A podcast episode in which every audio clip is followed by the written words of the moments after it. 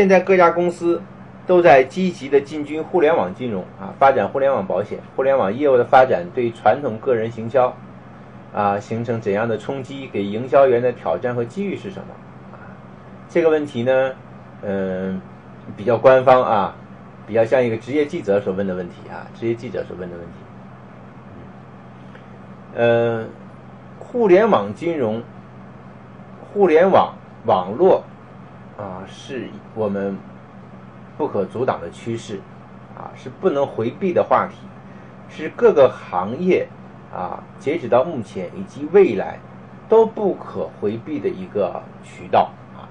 互联网是一种工具啊，首先大家要正确理解互联网啊。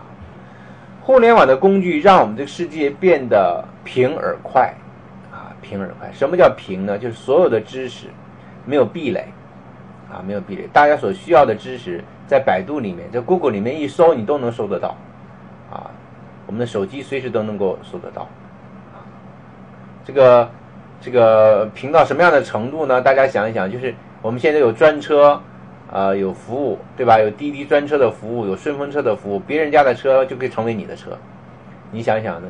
没有任何的障碍，你从来都没有想过，是不是？你今天打车可能就打一个，你打高级的车、豪华车，你就打一个，你打一个奔驰，打一个宝马，是吧？你以前有很多很多的钱才能够坐上买到的车，你你你今天你就可以轻而易举就坐上了，就没有壁垒。这个互联网啊，互联网实际上就嫁接在互联网上面的这种服务，是不是移动互联网嘛？大家想想，这是。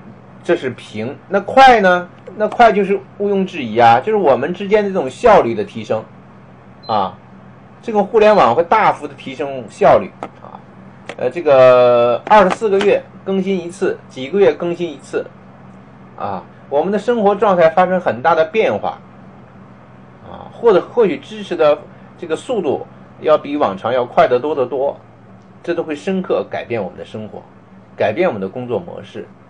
啊互联网和金融相结合，啊，实际上就是金融嫁接在这种快而平的这种工具上面去发展，啊，然后互联网变成呢连接呃投资公司和我们客户之间一个最重要的桥梁，跟保险结合，就是互联网工具会成为连接客户和保险公司之间的一个桥梁，保险公司在极尽全力的做这件事情，啊，做这件事情，那么。就会有切尔斯问的这个问题啊，他问的问题就是对我们个人形销会怎样的冲击？营销员的挑战和机遇是什么？啊，那我们要拥抱这个时代。在杨老师来看，互联网对我们大家来讲的话，它的机遇远远大于它的挑战，它的困难。我们先首先要拥抱它。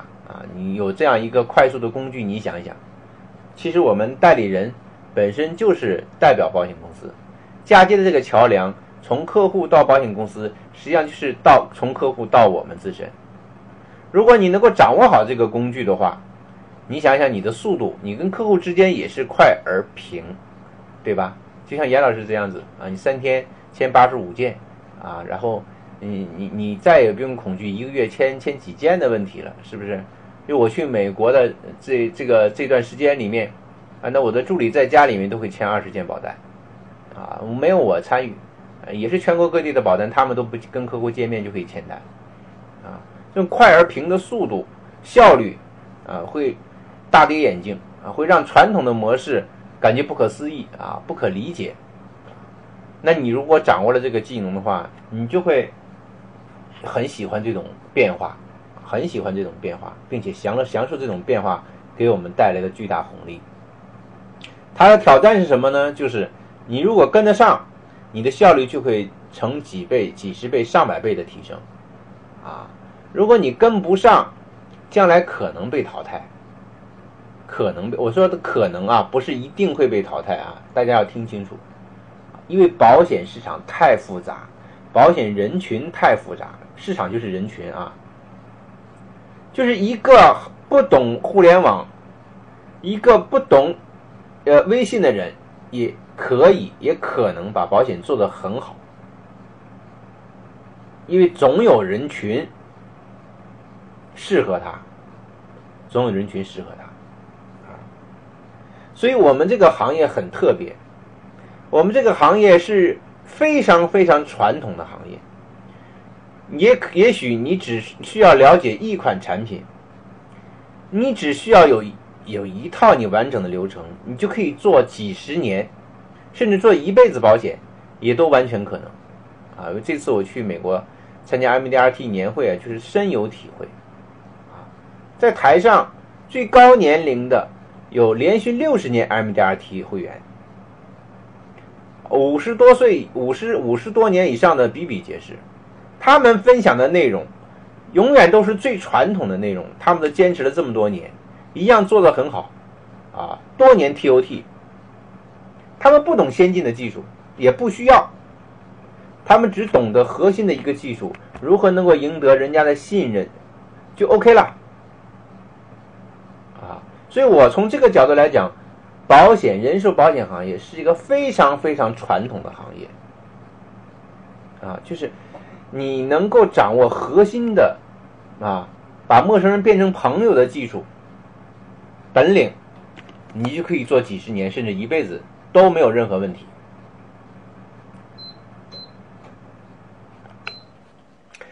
当然，保险行业如果能够和互联网嫁接。能够和这种先进的移动互联网嫁接，你的效率会比传统的方式要提高很多很多。但它适合的群体也会发生很大的变化。比如说我刚才讲那种传统的模式，那就适合传统的人群啊，啊，他那种年年龄段的人和我们就是不一样啊。你如果想跟八零后、九零后，甚至零零后以及未来的。零五后、零零三后去跟他们沟通保险的话，传播知识的话，如果你不使用移动互联网的话，那你就不可能，因为他们是生活在网络上的人，生活在社区里的人，他们接受知识的方式和方法就是要利用互联网的方式。那如果你要跟那些，呃，六零后、五零后、四零后的人去沟通保险的话，那。你要用这种移动互联网的思维，他也理解不了。总有一群人适合你。中国的市场太大了，太好了，啊！所以我们的机遇挑战是并存的，要看你想做哪一块市场，啊！如果你想要做年轻人以及未来的市场，移动互联网这一关是必须要过的，啊，是必须要过的，否则。你的产能可能会在平均水平以下，因为我相信随着我们这个行业的发展，进入到这个行业里面，人的素质会越来越高，学习能力会越来越强，啊，大家掌握这种先进技术的本领会越来越快，啊，我们的平均水平提升了，那不掌握这些基本技能的人就会落伍。我所说的叫基本技能啊。互联网是一种基本技能。如果你说现在一个人还不会电脑，大家想一想。当然，如果十年前、二十年前呢？我一九九二年上大学，那个时候我们在学习电脑。那个时候大家想一想，是不是还有很多的这种电脑公司在教大家打字啊？啊，但现在呢？现在有没有那种电脑公司还教人家打字啊？用电脑打字啊，做表格呀？为什么没有了呢？时代发生变化，这些都是基本的技能。使用电脑是基本的技能。时代发生变化的今天，了解使用互联网会成为我们基本的技能。光打字是不行的啦，啊，打字那就不叫基础了。是不是？那你不打字的话，你怎么生活呀？在现在这个社会里面，啊，怎么能够赢得未来呢？所以，在我眼里看，掌握、了解、使用互联网是我们的技能，基本技能，现在都要去学习，你才能够把握未来，啊，你才能够把握未来。了解互联网各种工具的功能、使用方法，啊，和保险工作的结合。是我们每个人面对的挑战，啊，面对的挑战，这也是一个系统的课程，啊，这些是一个系统的课程。学好这些，我们才能够如虎添翼啊，让我们传统的保险业务、保险的系统、行销系统、呃招聘系统啊、辅导系统、学习系统发生质的飞跃。啊，借助先进的移动互联网的工具，把效率大幅的提升。啊，大幅度真正做真正做到我们自己的保险帝国，它是可以没有疆域啊这个障碍的。啊，因为移动互联网是没有疆域的限制的。啊，所以它会让我们过去很多的想法成为可能啊，这是一个巨大的机遇在里面。如果跟不上，就不会有未来啊，未来的市场。当然，如果你的这个。利基市场就本身就要做老年人的市场，那是另当别论的啊！你可以不学习这些啊，你可以不学习这些。如果要面对未来年轻人的市场、成长型的市场的话，那移动互联网是绕不过去的啊，是绕不过去的。嗯，孔圣雅的一个问题呢，就是怎么能够促成保单？很多单子啊，都是当时没有签，过一天客户就变了，基础不牢啊。还是那个问题呀，三个方面的问题呀，对吧？客户对你信不信任啊？客户对保险是不是充分的理解啊？客户现在的钱有没有做好准备啊？啊，在这方面三个方面去思考啊，去完善啊，去完善。